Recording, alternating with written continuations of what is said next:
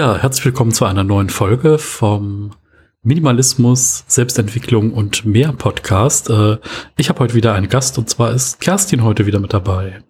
Hallo, grüßt euch. Ja, ähm, wir hatten ja schon mal das Vergnügen. Ähm, Jetzt können wir euch das ja verraten. Wir haben am selben Tag aufgenommen, sogar halbwegs unmittelbar danach. Ähm, aber wir haben gedacht, so ein bisschen Pause und jetzt mal ein paar ganz andere Themen ähm, sind vielleicht dann auch mal ganz interessant. Ähm, meine letzte, also zwischendurch waren Folgen von mir auch mal irgendwie so zwei Stunden und länger und ich wollte jetzt irgendwie dann doch mal auf so einen Rhythmus, der eher so um eine Stunde geht, runtergehen. Wer weiß, wie lang es heute wird. Noch wissen wir es nicht. Schauen wir mal. Also wahrscheinlich gibt es ein natürliches Ende, wenn es bei dir was zum Mittagessen gibt, Kerstin. Das kann gut sein. Gegen Viertel nach eins dürfte es soweit sein. Oh, da haben wir ja nur noch eine Dreiviertelstunde. Ja, Mensch. Vielleicht. Dann mal beeilen hier. Schneller reden. Vielleicht wird es ja dann doch nur ein Podcast. Dann lasse ich das einfach drin.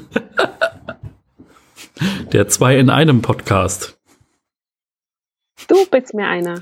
Ja, äh, ein ganz ein schlimmer. Mhm. Ein, ein schlimmer Finger. das solltet ihr jetzt sehen hier. Das ist fies, ne, beim Podcast, dass du manchmal halt oder eigentlich nie siehst, als sei denn es ein Videopodcast, was der andere gerade macht. Ja, das stimmt. Ja, manchmal ist es auch ganz gut, aber manchmal ist es auch ganz, ganz blöd. Ja, das stimmt. Nur für die Zuhörer, er hat gerade mit seinem Finger gewackelt. Hin und her und hin und her. Ja, genau. Richtig. Und ich habe mir noch ein bisschen Kaffee gemacht.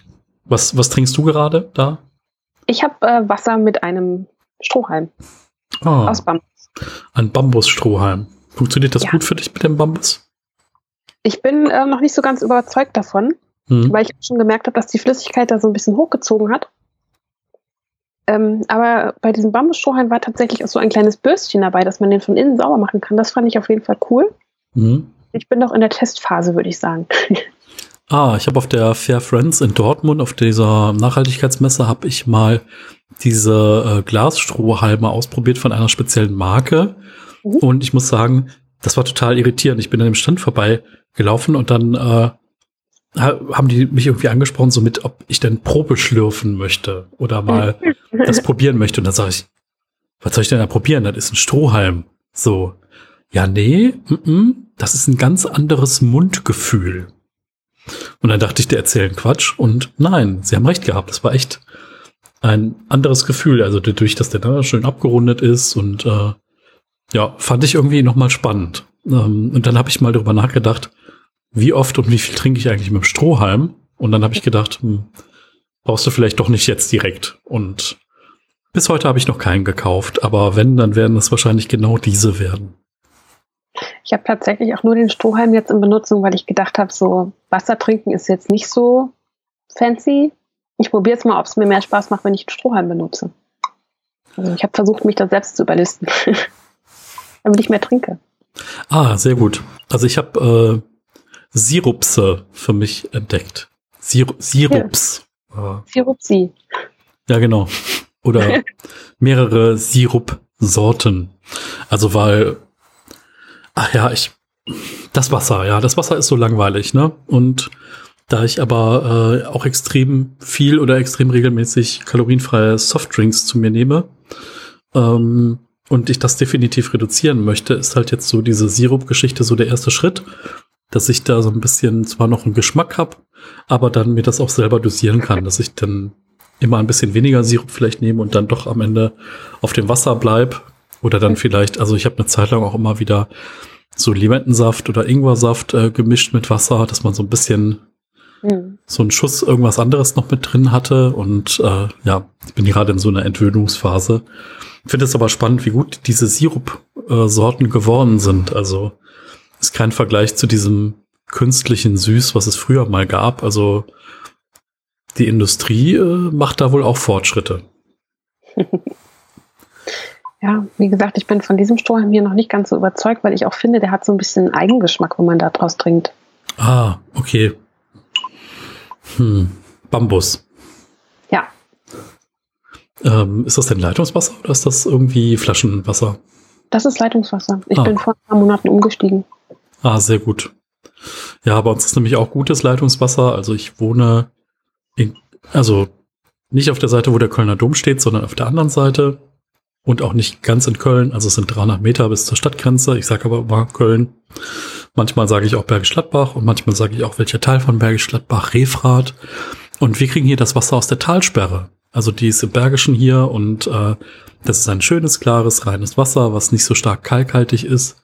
Alle in Köln werden jetzt heulen, weil äh, in Köln ohne Wasserfilter kannst du dir halt direkt irgendwie den Entkalker neben den Wasserkocher stellen, weil äh, den brauchst du halt dann alle zwei Wochen mal. Ähm, ja. Genau, wenn ihr aus Köln seid, wisst ihr, wovon ich rede. Wenn ihr da eine andere Lösung für habt, lasst es mich mal wissen. Äh, aber wie gesagt, das Problem habe ich nicht und das Leitungswasser ist gut hier. Ähm, ich habe mir jetzt noch ein paar Flaschen geholt, damit ich dann auch wirklich mal so zwei, drei Liter vorkühlen kann im Kühlschrank, äh, weil ich so dieses direkt aus dem Hahn, ah, das hat nicht immer so die richtige Trinktemperatur für mich. Manchmal mag ich das dann doch ein bisschen kälter. Aber äh, das ist auf jeden Fall schon mal gut. Dann muss ich nicht so viel schleppen und ist es dann auch äh, deutlich billiger. Ne? Also so Kranberger kostet ja nichts im Vergleich zu mhm. äh, Wasser in Flaschen oder auch im Vergleich zu Softdrinks, die dann eher so bei 80 Cent bis ein Euro pro Flasche liegen. Und wenn man da eine am Tag trinkt, ne, sind das irgendwie 30 Euro im Monat, die man sich sparen kann. Ja, mir ging es halt auch um einmal das Geld für, für das ähm, Flaschenwasser, aber auch um das Schleppen. Und was war das dritte? Ja, der Preis halt. Ja. Kann ich verstehen. Kann ich voll und ganz verstehen. Ähm, wir haben zuletzt noch mal darüber gesprochen. Das soll jetzt keine Werbung für die Marke sein. Denkt euch eine andere. Äh, und zwar hat Gerold Steiner das Flaschendesign angepasst. Das ist aber schon so ein halbes Jahr her. Die Flaschen sind ein bisschen bauchiger, länglicher geworden, auf jeden Fall anders. Und sie sehen jetzt deutlich schöner aus wie vorher. Also die hatten vorher so dieses Sprudelwasser, Krankenhauswasser, Flaschendesign. So, wenn ihr wisst, was ich meine. Also so ab einer gewissen Höhe so total konisch zulaufend. Und da haben sie echt was geändert und äh, da hat mich ähm, der Sven, glaube ich, drauf gestoßen vom Minimalismus Online-Stammtisch. Und dann haben wir über diese Wasserflaschen geredet. Fand ich ganz spannend, dass also auch so Marken sich neu erfinden. Also es gibt auch tolle Glasflaschen natürlich von Evian und von St. Leonhard, was ein tolles, äh, nachhaltiges Wasser ist. Ich glaube, das ist sogar biozertifiziert. Mhm. Äh, schmeckt auch wirklich anders. Also mir schmeckt das auch sehr gut. Äh, aber ja, jetzt kommt es halt aus dem Hahn. ja, Wahnsinn. Eigentlich wollten wir gar nicht über Wasser reden. Wir wollten darüber reden, äh, nachdem wir ja schon darüber geredet haben, was du so im Dayjob machst und dass du da ja gar nicht Vollzeit arbeitest, ähm, wollten wir so ein bisschen darüber reden, was du sonst so tust, äh, wenn du jetzt nicht arbeitest. Also, ja, wo, so viel hatten wir ja gar nicht über meinen Dayjob gesprochen. Also stimmt. Also ich habe nur gesagt, was ich mache. Ähm, also so, so meine Jobbezeichnung eigentlich nur. Genau, also da, wir können dann noch mal ein bisschen äh, bisschen was, wenn du dazu noch was sagen möchtest, können wir da auch erstmal mit anfangen, damit man so vielleicht ein bisschen mehr versteht, was du so deine, wie viele Stunden die Woche? 30? Ich, ich mache äh, 30 Stunden die Woche, ja, genau. Was du da so machst. Das ist tatsächlich ganz unterschiedlich. Also ich bin vor allen Dingen dafür zuständig, auch die Bilder für die Zeitung zu besorgen. Also wenn dann die Redakteure sich ein Bild ausgesucht haben, sind wir halt diejenigen, meine Kollegin und ich, die dann die Bilder auch äh, runterladen und dafür sorgen, dass die Rechte halt vorliegen.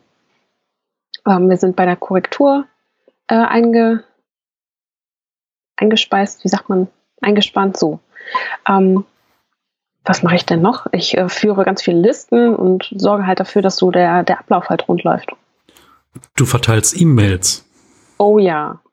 Pressemitteilung, ja, genau. Wir betreuen äh, zwei Postfächer von der Firma, wo ganz viele E-Mails reinkommen. Also wenn ich mich morgens einlogge an, am PC, dann sind da meistens schon so pro Postfach so 40 bis 60 E-Mails drin die es dann erstmal gilt zu verteilen, weil wir haben eine recht große Redaktion mit 20 Menschen. Und ja, also bei den äh, E-Mails prüfen wir einfach, für wen ist das relevant, ist das überhaupt relevant und wer bekommt die E-Mail und wen könnte ich vielleicht fragen, wer am ehesten dafür in Frage kommt. Aber da ist halt auch total viel Mist dabei, wie so Sachen, ähm, die jetzt gar nicht für uns sind, wo man dann zum Beispiel irgendwie eine Tasse mit seinem Bild bedrucken kann oder sowas. Da freue ich mich dann immer, wenn ich das Löschen-Knöpfchen drücken kann. Da bin ich dann immer ganz ganz erfreut. Ja, sehr gut. Also vor allen Dingen ist es ja auch total sinnvoll, dass das jemand im Blog dann abarbeitet, damit nicht 20 Leute alle E-Mails durchgucken und dann überlegen, das könnte für mich sein und sich dann noch abstimmen und so, sondern ja. äh, dass sie dann das bekommen, was für sie relevant ist am Ende. Ne? Genau, genau. Wobei die sich untereinander, unter, untereinander teilweise absprechen müssen, weil auch die, ähm, die Themen nicht, nicht so ganz abgegrenzt werden können. Also es ist eine Fachzeitung, es mhm. geht um Immobilien und ähm, da hast du halt auch viele, viele Themen, die sich halt überlappen. Ja, ja klar, stimmt. Ja, spannend. Also vielleicht ähm, zu diesem Thema Bildrechte, da kann ich auch meine 5 Cent dazu werfen. Mhm. Ähm, wie ich mit dem Bloggen angefangen habe, damals 2011, war es auch so, dass ich mir dann irgendwann überlegt habe, oh, diese Bilder, die ich mache, die sind zwar ganz nett für den Privatgebrauch, aber das ist jetzt nichts, womit man irgendwie riesen Eindruck schinden kann auf einem Blog. Mhm. Und dann habe ich angefangen, Stockfotos zu kaufen. Es gab damals auch noch nicht so wirklich tolle Portale für kostenlose Fotos. Und ich habe damals bei Fotolia Bilder gekauft, ähm, Stockfotos und habe etwa 1000 Euro in Stockfotos investiert über viele Jahre. Mhm. Ähm, ja, Fotolia wurde aufgekauft von Adobe und ist jetzt Teil von, ich glaube, Adobe, mhm. keine Ahnung, Stockfoto, keine Ahnung, wie das Produkt heißt. Ich glaube irgendwie so. Adobe Stockfoto, ja. Ja. Und ähm, ich habe mich dann dazu aber entschieden, weil ich den Blog dann nochmal neu aufgesetzt habe und äh, zwar alle Texte mitgenommen habe, aber nicht alle Bilder. Ähm, jetzt das Ganze nur noch zu befüllen mit freien Bildern und ich nutze da ausschließlich die Seite unsplash.com. Ähm, da kann jeder Bilder reinstellen äh, die haben eine gewisse gute Qualität und ähm, die haben das Copyright sogar so, dass man noch nicht mal sagen muss, dass sie von Unsplash sind, die Bilder. Man kann natürlich gerne den Fotografen verlinken und ich lasse die Tags auch immer unberührt, dass also die Bildbeschreibung so ist, wie sie im Original ist, wie ich es runtergeladen habe. Mhm. Ähm, und finde das für so diesen Blogbereich vollkommen okay, das zu nutzen. Aber ähm, ja, Lizenzrecht, riesengroßes Thema, wenn es auch darum geht, dass man Produkte für Geld oder kommerziell anbietet, sei es Musik, sei es Bilder, sei es Videos, äh, da kann man arm werden, was solche Lizenzrechte angeht. Ähm, ist aber ja. ein spannendes Thema, definitiv, ja. Ja, definitiv. Also wir sind auch diejenigen, ähm, die dann teilweise die Bildrechteerklärungen zurückbekommen, wo wir dann wieder zuordnen müssen, ah. welcher Redakteur gehört das jetzt, äh, zu welchem Bild gehört das und wir pflegen auch die Bilddatenbank bei uns. Klar, da muss man natürlich eine Ordnung und eine Struktur drin haben, ne, damit man nicht doppelt bezahlt oder dann auch bezahlt für das, wo man bezahlen muss. Ja. Und vor allen Dingen auch die Bilder wiederfindet. Das ist ganz, ganz wichtig, dass sie eben auch verschlagwortet sind. Ja. Klar, logisch, ja, dass man es dann wiederfindet. Ne? Das ist halt was anderes, wenn ihr einen Blog habt und habt 100 Artikel, dann wisst ihr irgendwie noch so aus dem Kopf, ah ja, ich habe mal was über Bücher geschrieben und da habe ich hier mal ein Bild benutzt und das war so nett. Das benutzt man dann vielleicht nochmal. Ähm, das funktioniert aber nicht so gut, wenn du jetzt beispielsweise einen Buchblog hast, weil wenn du dann weißt, okay, ich habe mal was über Bücher geschrieben. Ja. Genau. Ja, genau. Und wahrscheinlich habt ihr in eurer Bilddatenbank etwas mehr wie 100 Bilder. Ja, schon, so ziemlich. Also wir haben alleine schon von, wenn wir auf einer Messe waren, irgendwie schon über 100 Bilder. Und das ist dann halt auch mit der Verschlagwortung ein bisschen blöd, weil wenn du dann überall den Namen der Messe eingibst, dann findest du halt auch nichts wieder. Ja, ja, ja, stimmt. Klar, da muss dann irgendwie so äh, Person, Cover, Stand, äh, irgendwas anderes noch dazu, damit Vielleicht man das. Hm? Den Namen vom Menschen dann auch, wenn man ihn denn zuordnen kann. Ja, stimmt, das würde auch Sinn machen. Ja ich finde das dann immer spannend, irgendwie, was so die künstliche Intelligenz auf dem Handy so tut mit den Bildern, die ich mache, dass dann mhm. irgendwann sagt so, ach ja, guck mal hier, das sind übrigens Bilder, da ist immer derselbe drauf oder die Bilder, die hast du ja alle in dem und dem Ort aufgenommen. Das finde ich dann immer irgendwann so, also ne, man kennt natürlich die Technik dahinter, da werden GPS-Daten gespeichert, es gibt eine On-Device äh, Bilderkennung, also auch von Objekten interessanterweise. Ich kann sogar Hund eingeben und krieg Bilder von Hunden angezeigt oder Katze ähm, was früher definitiv nicht ging, aber äh, die, äh, diese kleinen Computer, die wir mit uns rumtragen, werden ja auch immer intelligenter. Und das ist schon spannend. Also, ja, ich weiß noch, früher ging das los mit Picasa, mit dieser Google-Anwendung. Das, das äh, kennst du das noch? Kennst du noch Picasa von früher? Ja. Damals. Da konnte man sich so Collagen rauslassen und so Dia-Shows erstellen. Und Picasa war für mich so eine der Bildorganisationsprogramme, die es so gab, die gut waren, die kostenlos waren, äh, die natürlich eng mit Google verknüpft waren. Aber äh, das war zu einer gewissen Zeit eigentlich das, was so viele benutzt haben, die jetzt nicht im professionellen Bereich von Photoshop, Lightroom etc. unterwegs waren. Ich habe jetzt äh, spaßhalber wirklich mal bei mir in dieser Suchleiste, die ich übrigens noch nie benutzt habe, hm. Katzen gegeben. Da finde ich lauter Bilder von Meerschweinchen. Also irgendwie funktioniert das bei mir noch nicht so ganz. Vielleicht äh, ist es so eine Meerkatze oder so. Und hier ist auch ein Bild von einem Mops dabei. Und ein Katzenbild auf einem äh, Notizbuch. Also hm. irgendwie findet er alles, was irgendwie nach Tier aussieht, anscheinend. Ja, okay. Aber zumindest die Richtung stimmt, ne? Also. ja, ich weiß auch nicht, was ich gerade davon halten soll. Ja. Wenn ich, wenn ich Hund eingebe, finde ich auch Meerschweinchen. Also. Spannend, Hunde, Hundemeerschweinchen. Was will mir mein Handy sagen? Ich war jetzt, war jetzt nur gerade neugierig, ob das etwas ist, was nur bei ähm, den Apple-Geräten funktioniert. Weil ich das tatsächlich noch nie genutzt habe. Also ich gucke immer in den Ordnern direkt nach, wenn ich irgendwas suche, weil ich meistens weiß, wo ich das abgespeichert habe und meine Ordner sind auch auf dem Handy ganz gut sortiert. Das heißt, ich brauche gar nicht so lange suchen, wenn ich irgendwas suche. Also ich glaube, mein, mein Handy ist besser sortiert als unsere Bilddatenbank. Ich habe gerade auch nochmal nach Hund gesucht und es war einmal eine Katze dabei. Tudum. Wow, okay. Keine Ahnung, wie es das geschafft hat. Vielleicht sollte ich auch nochmal nach Katze suchen. Die Richtung stimmt. Katze? Wird da auch irgendwelche False-Positiv-Sachen haben bei Katze? Ja. Total lustig. Bei Katze ist es genau andersrum. Bei Katze ist ein Hund dabei. äh, okay, das ist aber auch relativ wenig Hund. Und die Ohren könnten wirklich auch eine Katze sein. Das ist also ah, nur so ein ja, St Stück Kopfhund von hinten mit Ohren. Ein Stück Kopfhund. Ja. Ein, ein Stück vom Kopf des Hundes von ein Stück Kopfhund, oh Gott. Kopfhund, genau. Chinesischer Markt. Guten Tag, ich hätte gerne ein Stück Kopfhund. Okay. Muss man immer aufpassen in China. Duck und Dog sind sprachlich sehr nah beieinander. Das ist ja Ente, Hund ist ja da irgendwie einfacher, aber Duck und Dog ist irgendwie so Duck, Dog. Bisschen schwieriger. Nicht, dass man da das falsche Tier äh, zubereitet ja. bekommt. Oh Gott. Vielleicht besser vegetarisch essen in äh, China. Oder einfach nicht fragen. Einfach nicht fragen, was das ist.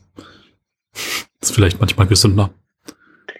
Wir schweifen ein bisschen ab vom Thema. Echt jetzt? Findest du, dass wir von Bilddatenbank bei einem in China gelandet sind? Ja. Genau. Kommen wir mal wieder zurück. Kommen wir mal zurück in deinen, äh, in deinen Dayjob und Redaktion und genau. Wir können ihn aber jetzt auch verlassen. Also ich finde, oder möchtest du noch was zu seinem Job sagen? Du hattest tatsächlich, äh, ich weiß gar nicht, ob das in dieser Folge war oder in der letzten Folge, die wir aufgenommen haben, wie ich da hingekommen bin. Ja, genau. Dass ich Stunden reduziert habe. Das, das ist, gefragt. Das ist ein guter Punkt. Stimmt. Du hast ja auch vorher mehr Stunden gearbeitet. Wie viel waren das? 40 oder 38 oder? 40, ja. 40, ja. Ich bin im Oktober 2016 war das, da habe ich meinen, meinen sicheren Job verlassen. Also ich war fünfeinhalb Jahre in der Anwaltskanzlei als Sekretärin beschäftigt und habe dann, aber mir hat immer irgendwas gefehlt in den Jobs, die ich gemacht habe mhm. vorher. Und dann habe ich gedacht, okay, ich habe hier so gar keine Kundenkontakte, irgendwie hätte ich den gerne. Ich möchte auch mal mit Menschen reden, so ab und zu, die mal nicht Kollegen sind. Dann bin ich da weg und äh, bin bei einem Eventveranstalter gelandet, Seminarveranstalter. Mhm und war dort im Customer Relationship Management. Das heißt, ich war quasi so die erste Ansprechpartnerin, wenn irgendjemand eine Frage hatte oder ein Seminar buchen wollte, dann war ich die Ansprechpartnerin und saß da halt sehr viel am Telefon, was ich halt vorher nicht gemacht habe. Und irgendwann habe ich dann festgestellt, so ich mag telefonieren eigentlich gar nicht so gerne. Und bin dann dort auch während der Probezeit gekündigt worden, war dann halt erstmal sechseinhalb Monate arbeitslos und habe dann gedacht, so, du kannst jetzt aber nicht in der, äh, also danach wieder Vollzeit einsteigen, weil ich hatte mhm. dann derzeit, wo ich zu Hause war, hatte ich mir so viele Hobbys angeeignet und Sachen angefangen, die ich super gerne weitermachen wollte, dass ich dann gesagt habe, okay, du kannst jetzt aber nicht mit 40 Stunden da weitermachen. Okay, Teilzeit. Das war für mich dann, stand für mich fest. Und dann habe ich das auch gemacht, dass ich mich auf einen Teilzeitjob beworben habe. Was natürlich aber auch ein bisschen verbunden war mit einem riesen Mindfuck, weil ich gedacht habe, so ja, du nimmst jetzt irgendeiner Mutter, die irgendwie auf den Job angewiesen wäre, nimmst du den jetzt gerade weg so. Hm. Ja, ja, kann ich verstehen, aber auf der anderen Seite hat natürlich auch jeder ein Recht auf Teilzeit. Ne? Das heißt, jeder, der jetzt irgendwie einen Vollzeitjob hat, äh, hat in der Theorie ein Recht auf Teilzeit. Äh, es gibt halt ein paar Begründungen, die der Arbeitgeber ziehen kann, dich nicht in Teilzeit zu lassen, aber vor einem Arbeitsgericht würden die alle nicht standhalten. Aber wenn du schon, äh, ich sag mal, vor ein Arbeitsgericht gehen musst, um deine Teilzeit durchzusetzen, ist vielleicht der Arbeitgeber auch nicht so dein, dein bester Freund. Ähm, das nur mal so am Rande. Der Betriebsrat aus mir spricht. ähm, äh, von daher, äh, ja, interessant, ne, dass du einfach gesagt hast, okay, ich möchte mir das bewahren und äh, ja, stimmt. Also viele Leute sehen ja die Möglichkeit auch gar nicht. Ne? Viele Leute sagen, es gibt nur Vollzeit. Mhm. Ähm, also sei es aus einer finanziellen Warte heraus oder halt einfach aus, das, aus dem, dass sie die Möglichkeit nicht sehen. Ne? Dass sie einfach sagen, okay, ähm, Teilzeit wird irgendwie vielleicht sozial nicht anerkannt. Ne? So nach dem Motto, ich arbeite in Anführungszeichen nur 30 Stunden, mhm. obwohl ja neue Studien auch zeigen, dass man in 30 Stunden genauso viel geschafft bekommt wie in 40 Stunden, äh, weil man halt A, konzentrierter ist und vielleicht weniger Pausen macht und weniger Ablenkung hat. Ähm, deswegen würde ich jetzt echt auch für die 30 oder 28 Stunden Woche bei vollem Lohnausgleich plädieren. Das wäre schon eine nette Sache. Auf jeden Fall. Das Vollzeitgeld für 28 Stunden zu kriegen. Mhm. Äh, ich glaube, dass tatsächlich, je nachdem, also wenn man jetzt nicht gerade hinter einer Hotline sitzt oder irgendwas hat, was wirklich so diese komplette Zeit beansprucht, eins zu eins, ähm, dass man wirklich genauso effektiv sein kann. Mhm. Für mich war das halt auch gar keine Frage, dass ich dann in Teilzeit gehe, weil mhm. ich habe ähm, über sechs Jahre lang Vollzeit gearbeitet und hatte nie, also ich habe nicht das Gefühl, dass ich in der Zeit gelebt habe. Also ich kam wirklich von der Arbeit nach Hause, habe mich, äh, habe mir was zu essen gemacht und mich dann vor den Fernseher gesetzt und mich dann berieseln lassen. Mhm. Das war für mich kein Leben in dem Sinn. Also zumindest überhaupt nicht vergleichbar mit dem, was ich heute lebe. Und ähm, das wollte ich halt auf keinen Fall wieder. Und das hat, mein Leben hat sich halt komplett geändert in der Zeit, wo ich zu Hause gewesen bin, weil ich hatte dann plötzlich super viel Zeit. Ich musste mich mit meinen eigenen Themen auseinandersetzen, auch dass ich mich über meinen Job immer definiert habe, über meine Leistung, die ich gebracht habe. Und dann musste ich plötzlich feststellen, ähm, dass es ja auch ganz viel mit Selbstwert zu tun hat, so dieses Arbeitslossein. Und ähm, dann war plötzlich die Frage so, ja, aber was, was bin ich denn als Mensch jetzt noch wert, wenn ich keinen Job habe? Dann habe ich aber sehr, sehr viel reflektiert und drüber nachgedacht und habe dann festgestellt, so, ich bin aber auch nicht weniger wert, wenn ich jetzt keinen Job habe, weil was, wie gehen denn Mütter und Hausfrauen damit um und Leute, die nur ehrenamtlich arbeiten und Rentner, also die sind ja alle nicht unbedingt im Job. Definitiv. Also vor allen Dingen, ähm, man muss ja auch sagen, es wird sich halt im Allgemeinen so viel über diese Arbeit auch definiert, ne? So. Ja. Und wenn man das dann wieder umdreht und sagt, na ja, aber wie viele Leute stehen zu 100 Prozent hinter ihrer Arbeit? Also ich glaube, es gibt so ein, ähm, es gibt so eine Zahl, wie viele Leute wirklich ihren Job lieben oder wie viele Leute unglücklich in einem Job sind. Und ich glaube, 60 Prozent oder so sind unglücklich in ihrem Job in Deutschland. Mhm. Das heißt, irgendwie sechs von zehn mögen nicht das, was sie gerade machen und die machen es halt dann aber auch noch 40 Stunden in der Woche. Mhm. Irgendwie beides sehr ungesund. Ähm, und also ich muss sagen, durch dieses Minimalismus-Thema bin ich halt auch drauf gekommen, dass wir uns immer mit Menschen, die wir auf Stammtischen kennenlernen, sehr viel über persönliche Dinge unterhalten. Wie bist du da hingekommen? Wo stehst du gerade? Was macht dich glücklich? Mhm. Ähm, was interessiert dich? Äh, wo willst du hin mit deinem Leben? Und dann irgendwann, ach ja, was arbeitest du eigentlich? So. Und ähm, das, ist, das ist wirklich kein Thema, ja. Das ist halt einfach wunderschön, weil sonst, man kommt auf eine Party, ah, hallo, hm, was machst du denn so? Ja, ich bin hier auf der Party, so. Ja, nee, was arbeitest denn du? Ja, hm, gelernt habe ich mal das und das. Äh, hm.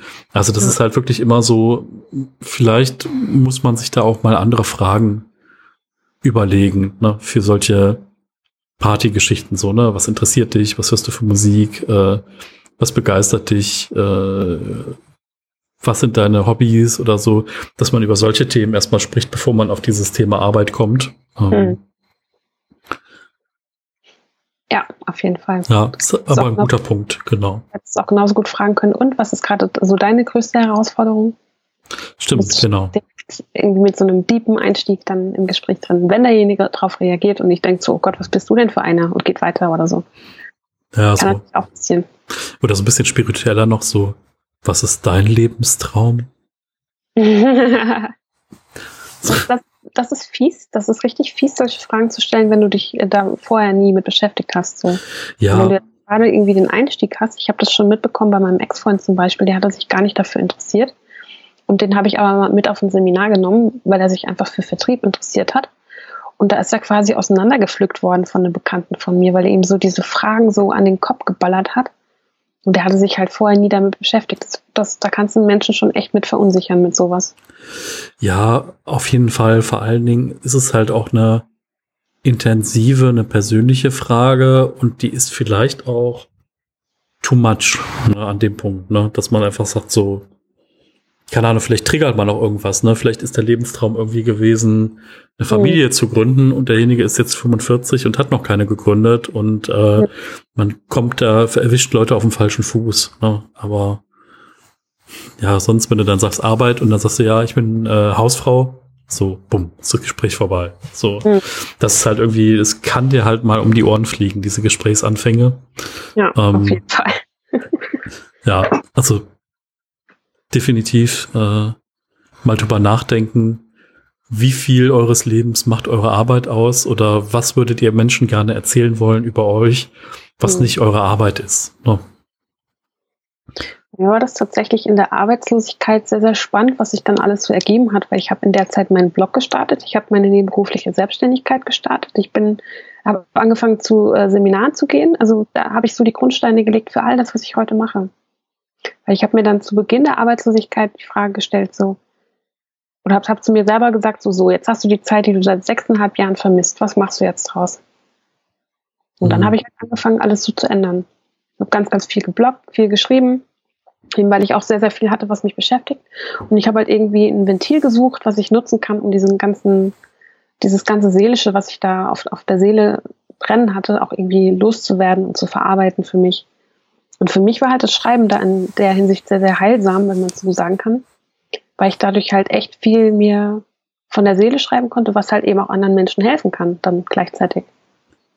Ja, also zum Thema, äh, zum Thema Schreiben kann ich nur sagen, da habe ich jetzt auch noch mal, also obwohl ich jetzt äh, nächstes Jahr zehn Jahre lang blogge und auch davor also schon irgendwie Texte geschrieben habe, ähm, ist es einfach so, dass ich äh, jetzt auch noch mal so einen Schreibkurs gemacht habe, also wo es um kreatives Schreiben geht im weitesten Sinne und wo ich einfach in so einer Situation von einem Kurs, wo man sich eins zu eins mit anderen Menschen austauscht, wo man direktes Feedback bekommt, also wirklich so, man hat eine Aufgabe, man schreibt fünf Minuten Text und danach sagt jemand, ja, Michael, an deinem Text hat mir besonders gut gefallen, XY oder Michael, da hätte ich gerne mehr von gehört oder diese Wörter sind mir so besonders hängen geblieben oder das hat die und die Stimmung in mir ausgelöst und dann habe ich so gemerkt, so, boah, so positives, persönliches, direktes Feedback.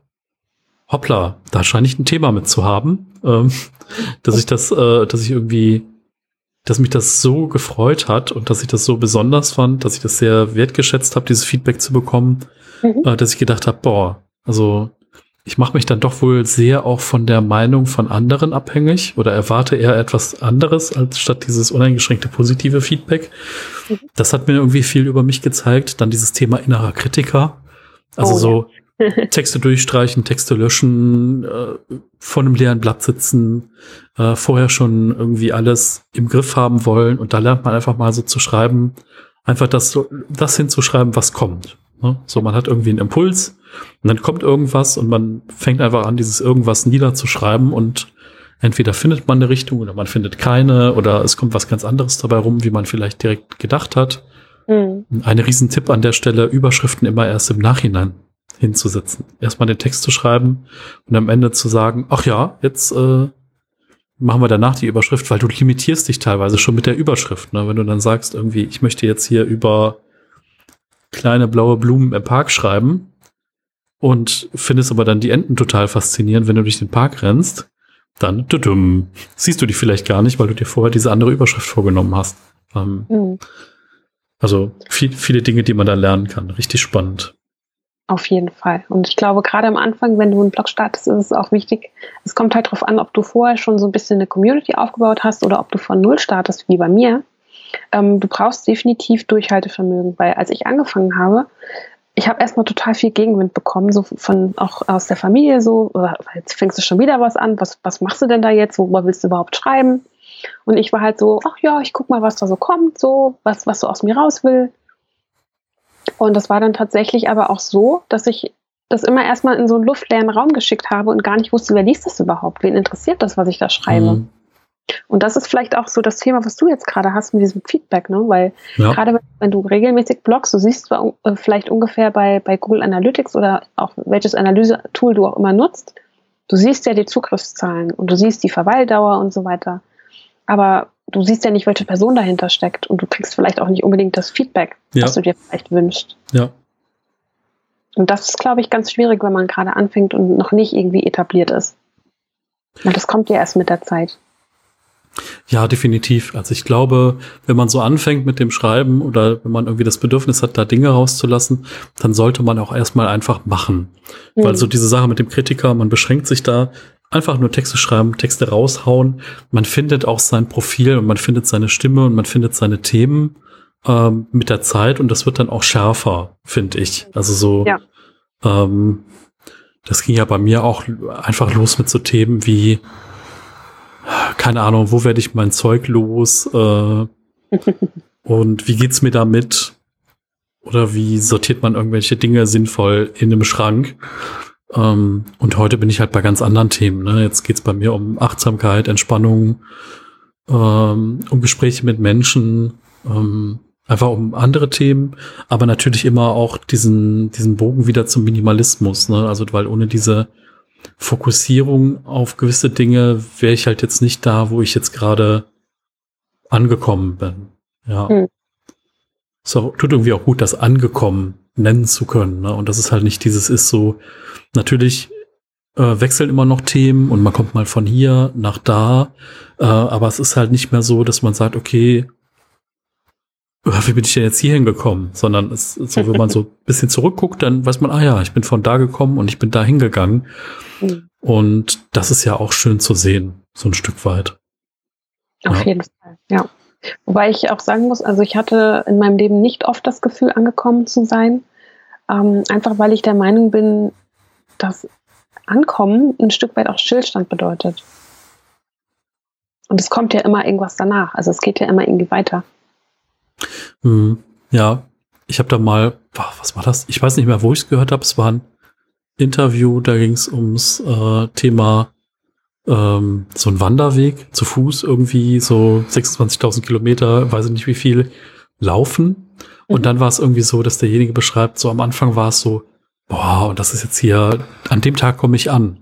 Und dann hat er gemerkt, irgendwie auf der letzten Etappe, nee, ist immer langsamer geworden. Und er wollte irgendwie nicht ankommen. Und er hat noch einen Schlinger nach links und nach rechts gemacht, weil ihm mhm. irgendwann ganz klar bewusst geworden war, wenn ich da ankomme, dann ist es vorbei. Dann ist diese Reise vorbei. Und was er dann irgendwie so toll fand, war einfach diese Reise und diesen Weg und dieses Unterwegssein. Mhm. Und ähm, dann hat er danach gesagt, naja, und dann habe ich mir die nächste Reise gesucht. Ähm, weil ja, das. Halt Frage, was danach kommt dann, ne? Das nächste Ziel. Ja, richtig, genau. Genau, das nächste Ziel, das ist eine gute, gute Überleitung. Ähm, okay. Wir haben ja jetzt darüber geredet, dass dein Dayjob so circa 30 Stunden in der Woche einnimmt. Wir haben auch schon so ein paar Themen vorsichtig angeschnitten, was so in deiner Freizeit noch so passiert. Ähm, tja, wir treffen uns jetzt auf einer Party und ich sag, Kerstin, was machst du denn so, wenn du nicht arbeiten gehst? Okay, das, das, äh, also wenn das deine erste Frage wäre. dann äh, könnte ich mir schon mal irgendwie was zu trinken holen und dir lange zuhören wahrscheinlich, oder? Ähm, ich weiß nicht, ob ich da überhaupt drauf reagieren würde, großartig, wenn ich da nicht, wenn ich dich noch nicht kennen würde. Weil das ist so eine Frage, ähm, ja, da muss man schon echt ein bisschen Zeit mitbringen bei mir. Wobei ich sagen muss, ich ähm, bin relativ viel ehrenamtlich auch tätig, ähm, habe ich aber schon reduziert, weil ich mehr Zeit in meine nebenberufliche Selbstständigkeit stecken möchte. Ähm, da bin ich gerade dabei, mich als Podcast-Mentorin zu positionieren. Also ich helfe Leuten, ihren Podcast zu starten und begleite sie dabei. Ähm, das nimmt momentan sehr, sehr viel Zeit in Anspruch. Was mache ich denn sonst noch so? Hobbys sind momentan echt wenig, dadurch, dass das andere so viel Zeit einnimmt. Mhm. Aber wenn ich Zeit habe, dann schreibe ich halt super gerne für meinen Blog. Also der Blog ist ein reines Hobbyprojekt, auch werbefrei, wie du eben auch so schön gesagt hast. Das ist mir auch ganz wichtig, dass ich da eben keine Werbung drauf schalte. Mhm. Ähm, dann mache ich noch eine Ausbildung zur Mentaltrainerin. Ja, und dann ist die Zeit auch schon vorbei, die man so hat, so die 24 Stunden am Tag. Ja, Wahnsinn. Das ist echt spannend. Ja, Podcast-Mentorin. Wollen wir da ein bisschen drüber reden? Das heißt, äh, äh, ich, äh, ich habe jetzt irgendwie ein Business am Laufen, keine Ahnung, XYZ und ich komme jetzt auf die Idee, ach ja, Podcast, das ist ja so das, was man jetzt machen muss.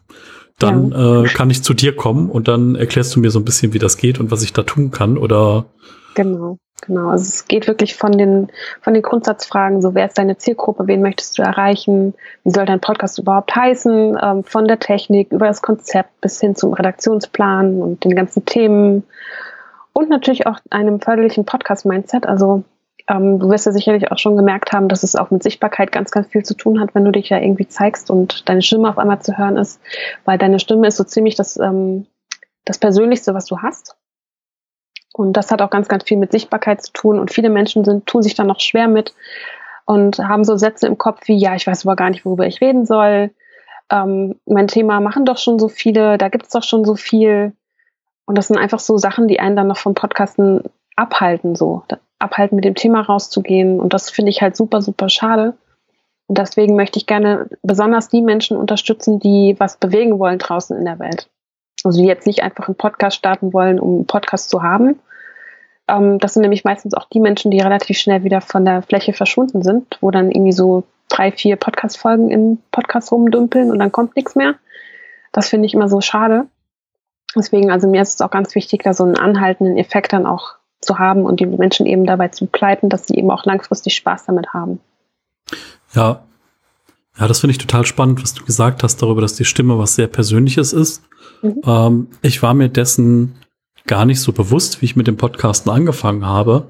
Das kam einfach nur durch Feedback. Also Leute haben gesagt, du hast eine sehr angenehme Stimme, dir höre ich gerne zu, das hat irgendwas Beruhigendes.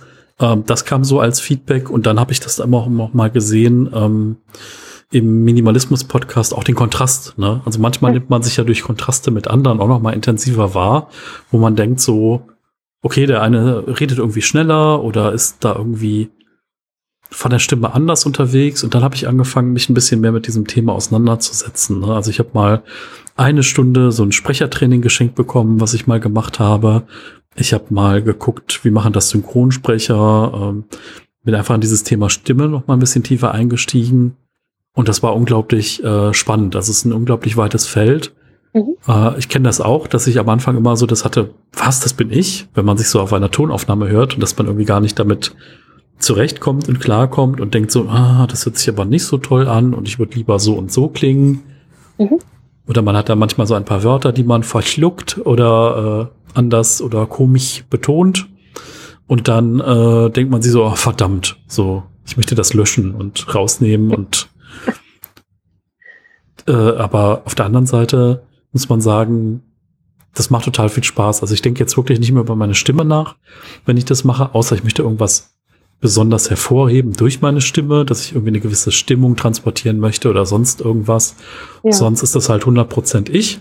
Und ähm, ja, das finde ich halt ganz schön, dass du auch so eine Sicherheit mit deiner Stimme, mit der Zeit einfach auch finden kannst mhm. und dich auch äh, da mit dir selbst ein bisschen anfreunden kannst. Auf jeden Fall. Und dieses Thema, ich mag meine Stimme nicht, das haben total viele Menschen. Total viele Menschen, weil einfach die Stimme im eigenen Ohr ganz anders klingt als für andere Menschen.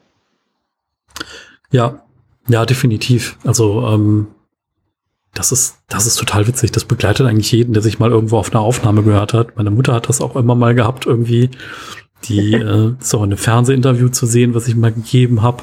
Und die hat dann immer gesagt, nee, meine Stimme und auch, ich möchte nicht mit aufs Video. Und sie ist dann doch zu hören. Und äh, mhm. finde das ganz schön, dass sie es dann doch äh, gemacht hat. Ähm, ja, war halt einfach, war halt spannend ne, an der Stelle. Mhm. Ähm, aber klar, also das mit der Konsistenz, das habe ich auch gemerkt, das waren auch so Dinge, die im Minimalismus-Podcast dann nie so richtig funktioniert haben, dass man da dann so eine Konsistenz hatte von, keine Ahnung, monatliche Aufnahme oder alle zwei Wochen eine Aufnahme. Mhm. Ähm, ich glaube, wir sind jetzt seit 2013 dran, sieben Jahre und wir haben jetzt so knapp unter 70 Folgen, 65, 70 Folgen und dieses Jahr vielleicht zwei, drei rausgebracht. Ähm, also wir haben jetzt Mitte 2020 äh, das heißt, also da schlingert so ein bisschen. Und äh, naja, ich habe jetzt den Podcast gestartet und habe gesagt, ich bringe alle zwei Wochen Folge, aber jetzt in der Corona-Zeit, wo ich dann durch äh, die Stundenreduktion ein bisschen mehr Zeit habe, versuche ich das wöchentlich hinzubekommen. Und ich merke gerade, wenn ich sehr sportlich nehme, schaffe ich das auch, diesen wöchentlichen Rhythmus weiter zu behalten. Aber wahrscheinlich werde ich irgendwann auch auf zweiwöchentlich zurückgehen, weil mit den mhm. ganzen anderen Projekten, die ich neben der Vollzeit habe, ist das auch nicht anders möglich. Oder ich müsste halt kürzere Episoden machen vielleicht. das kann natürlich auch sein. Du könntest ja theoretisch die zwei Episoden, die wir jetzt auf, aufzeichnen, ähm, auch nochmal irgendwie in der Mitte irgendwo cutten, wo es halt sinnvoll ist. Stimmt, ja. Ja, genau. Ja, also ich, ich kenne auch andere, die machen zum Beispiel nur einen Podcast im Monat, in Anführungszeichen nur. Der ja, ist dann aber auch viel, viel mehr äh, Arbeit manchmal. So, äh, wenn dann noch O-Tonstimmen und Interviewschnipsel dazwischen sind und ganz mhm. andere Dinge oder wenn es redaktionell auch ganz anders aufbereitet wird, ähm, ist das nochmal was ganz anderes. Ja, auch alleine podcasten, ne? wenn man alleine vor dem Mikrofon sitzt. Ja, holla die Waldfee, also meine Nullnummer. Äh, ich bin dann irgendwann habe ich mich so eingegruft. Das hat man auch, glaube ich, gemerkt. So die ersten fünf Minuten waren so, ja, hallo, hier bin ich erstmal. Und äh, dann wird das halt irgendwie besser und mehr. Ähm, aber das ist halt wie mit allem. Ne? Man hat einen gewissen Lernprozess. Ne? Wenn man sich die erste Folge anhört, dann lacht man sich äh, drei Jahre später kaputt, wie man da so war. Ja, aber ist das nicht auch schön, dass man so den, den Wachstumsprozess mitverfolgen kann? Total. Ja, das ist total schön. Hm. Deswegen. Ich, so viele, so viele ähm, Solo-Folgen hast du jetzt, glaube ich, noch nicht rausgebracht, ne? Nee, also zum jetzigen Zeitpunkt nur eine, also wirklich diese Nullnummer. Ähm, mhm.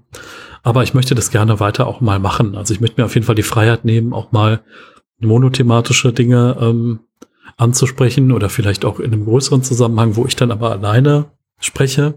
Mhm. Ähm, ja, da muss ich dann noch mal ein bisschen gucken. Vielleicht kannst du mir ja noch ein paar Tipps dann geben zur Podcast-Planung, weil äh, ich finde das echt manchmal schwierig. Man muss ja dann schon so ungefähr wissen, worüber man reden möchte oder wo man mal hinkommen möchte, mit so ein mhm. paar Stichpunkten.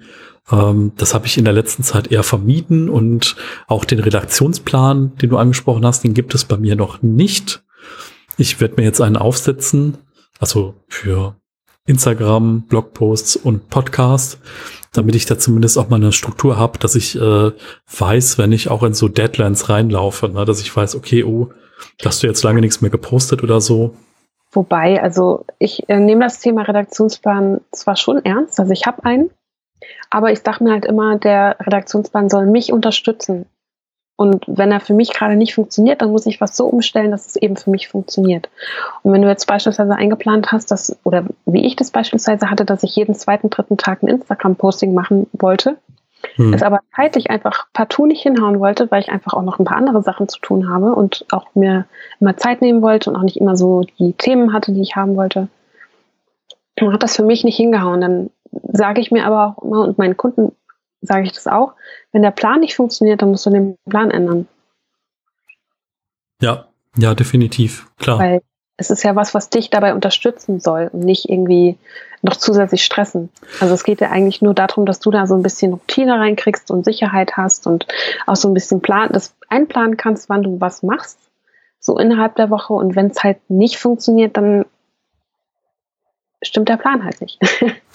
ja, definitiv. Also vor allen Dingen ähm, plant man immer zu viel am Anfang. Ne? Also man hat am Anfang immer so total ambitionierte Ziele, mhm. die vielleicht mit der Realität nicht vereinbart sind, ne? weil man sieht nur dieses große Thema Podcast und dann sieht man, ach ja, ich schreibe ja auch äh, Blogbeiträge und ich möchte ja auch YouTube-Videos drehen und eigentlich arbeite ich ja auch 40 Stunden die Woche und mhm. mache dann noch so einen Online- und Offline-Stammtisch und ach ja, okay, ist vielleicht unrealistisch zu sehen, dass man äh, drei Folgen die Woche rausbringt oder so. Und ja. äh, das ist halt auch irgendwie wichtig, dass man das dann auch mit der Realität überprüft und dass man vielleicht, also man, ne, man kann ja immer Prozesse optimieren, also so mhm.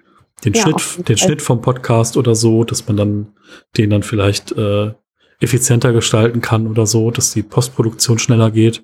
Mhm. Äh, aber man muss auch gewisse Dinge erstmal gemacht haben, um mhm. dann zu wissen, wie man sie schneller machen kann oder wo dann vielleicht äh, die Zeit auch liegen bleibt unterwegs. Ne?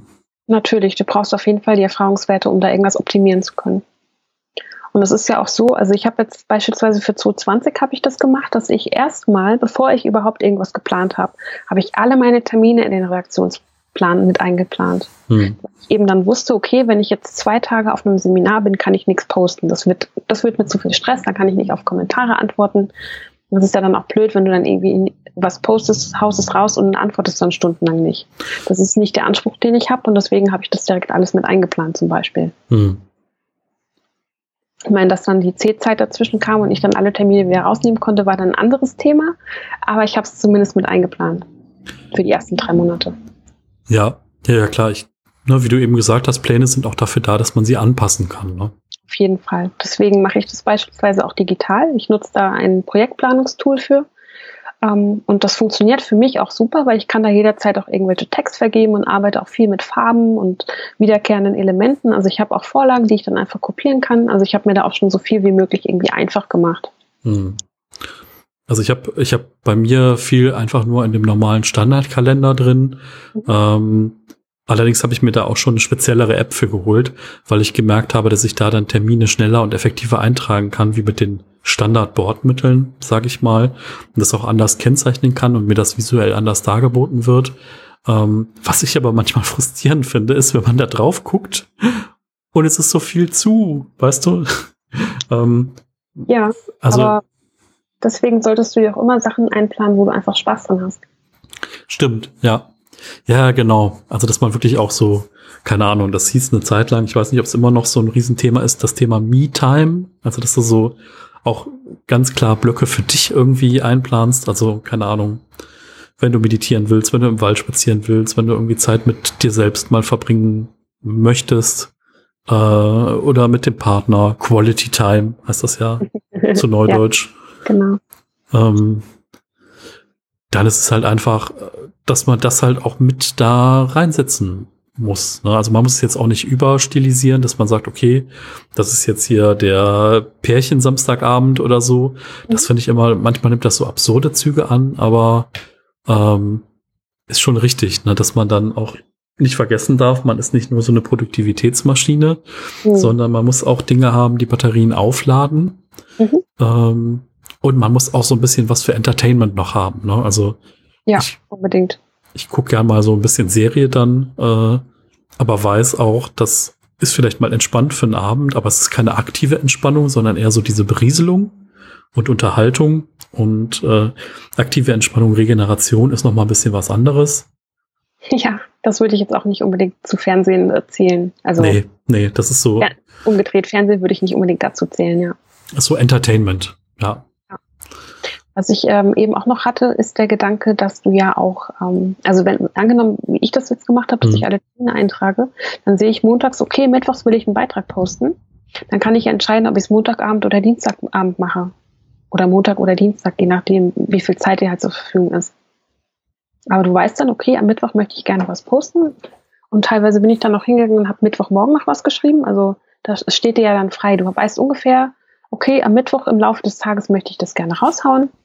Und dann kannst du dich auch darauf einstellen. Du weißt, okay, Montagabend habe ich keine Zeit, dann kannst du dich mhm. so, ähm, so organisieren, dass du es halt dann Dienstag dafür blockst oder so. Ja, ja, genau. Also ich finde das, also ich habe jetzt für mich zum Beispiel definiert, am Sonntag kommt mein Podcast raus. Mhm. Also der kommt dann halt immer raus. Also es gibt halt einen Blogartikel, also gibt einen Blogartikel, wo die Shownotes drinstehen, der wird halt auf dem Blog veröffentlicht. Mhm. Wandert dann durch dieses Plugin in diesem RSS-Feed und landet dadurch dann bei Spotify, iTunes, Google Podcasts im RSS-Feed und äh, parallel rendere ich vorher noch ein Video raus, also einfach mit der Audiospur vom Podcast und mit so einem Titelbild, wo man halt den Gesprächspartner und mich sieht oder nur mich und vielleicht noch so ein Teaser, mhm. wer das denn da ist oder worum es geht. Ähm, und dann weiß ich irgendwie, okay, das Video muss ich spätestens Samstagabend bei YouTube hochladen, damit das irgendwie dann da verarbeitet wird und hochgeladen wird in der richtigen Zeit. Das mhm. heißt, da habe ich eine gewisse Deadline. Ähm, ich habe jetzt zum Beispiel heute Morgen noch die Shownotes fertig gemacht. Das war so ein bisschen kurz vor knapp, weil der ist um 9 Uhr live gegangen. Ich habe mir dann auf 7.30 Uhr den Wecker gestellt, erstmal 50 Minuten prokrastiniert und dann den Rest schnell fertig gemacht. ja, also von daher, äh, das war dann so auch ein Learning, dass ich gesagt habe, nee, das ist mir zu knapp. So und deswegen werde ich heute noch ein bisschen Podcast schneiden, dass ich so ein bisschen Puffer drin habe von ein, zwei Wochen. Ja. Äh, weil ja auch immer was sein kann. Ne? Man kann mal krank werden. Man hat vielleicht auch mal zwei Wochen Urlaub und möchte dann jetzt nicht äh, das auch noch da machen. Ähm, deswegen so ein bisschen Vorlauf zu haben, ist auf jeden Fall eine gute Idee. Mhm, auf äh, jeden. Damit einen dann nicht irgendwas kalt erwischt. Ja. Oder die Technik streikt. Das beliebteste Thema. Oh Gott, ja, ja, genau. Klar, ich meine, über einen Interviewpartner bist du natürlich auch immer, also wir sind jetzt zum Beispiel hier abhängig einmal von, dass dein Mikrofon funktioniert, dass du überhaupt ein Mikrofon hast. Also in deinem Fall jetzt hier Kopfhörer mit Mikrofon. Genau. Ähm, ist halt ganz wichtig, damit jetzt das, was ich sage, nicht nochmal auf deiner Aufnahme drauf ist. Weil das wäre echt blöd. Das ist das eine, was wichtig ist. Und zum anderen auch, dass deine Internetverbindung stabil ist. So, stabil genug für Audio zumindest. Ähm, das hatte ich auch schon mal, dass ich zumindest dann das äh, Skype-Video ausgeschaltet habe, weil sonst nichts mehr ging. Mhm. Äh, klar, und das sind so Rahmenbedingungen, da hat man einen Teil, habe ich halt selbst im Griff. Also hier mein Setup habe ich im Griff. Ähm, und ja, da muss man einfach schauen, dass es funktioniert. Aber stimmt, Technik. Dass die Technik, wenn die Technik nicht mitmacht, tutum. Ja. ja, das stimmt. Was ich eben noch sagen wollte, ähm, dadurch, dass ich meine Termine eingetragen habe, konnte ich ja dann auch entscheiden, möchte ich dazu einen Beitrag machen oder soll das nur in der Story laufen? Nehme ich die Leute in der Story mit oder in einem Beitrag danach? Mhm. Also das ist immer was, was ich dann auch entscheiden kann. Wenn ich sehe, okay, da ist, ist ein Termin, mache ich da was draus. Stimmt, ja. Möchte ich dafür Werbung machen auf meinem Kanal? In irgendeiner Form. War das so gut, dass ich vielleicht sogar einen Beitrag schreiben will? Und das ja. anderen empfehlen? Weil ich glaube, es ist auch ganz wichtig, dass du die Leute einfach auf dem Kanal auch mitnimmst in deinen Alltag. Ja, definitiv. Ja, das sehe ich auch so. Also deswegen poste ich auch mal ein Foto, wie, ne, wie man dann hier sitzt vor so einem Mikrofon oder keine Ahnung, wie man irgendwie was am Schneiden ist oder so, dass die Leute sehen, ah, okay, das ist halt nicht nur aufnehmen, raus damit und fertig. Ähm, und dass die dann auch, oder mal von der Arbeit aus, dass man dann sieht, Kerstin, Kerstin macht gerade eine Aufnahme. Wahrscheinlich wird das eine Instagram Live Story. Sie grinst auch schon. Es wird ein Video, aber man hört dich nicht, weil ich ja die Kopfhörer auf habe. Ah, es wird ein Video. Okay, ich sehe schon. Ganz kurzes aber nur. Ja, ein ganz kurzes Video. Ein Bumerang vielleicht. Wink doch mal. Ich winke.